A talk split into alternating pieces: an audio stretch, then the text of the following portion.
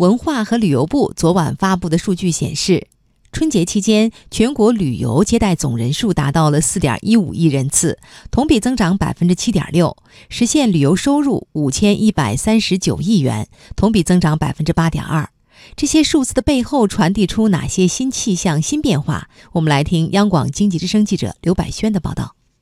今年春节期间的文化和旅游市场可以看到很多亮眼的新变化。在很多乡村里，春节的休闲方式不再只有 K 歌、打牌、搓麻将这样的老三样，民俗活动、文化展览接连登场，村民当上了春晚的导演，左邻右舍成为舞台的主角。逛庙会、猜灯谜、旅游文化巡游等迎接新年的活动，也吸引了不少游客到农村去闹新春。而在城市中，旅游过年已经成为新民俗，家庭游、敬老游、亲子游，尤其是民俗体验游，成为节日期间主流的旅游休闲方式。北京、山西、内蒙古等十二个省区市就开展了“非遗过大年，文化进万家”的系列活动，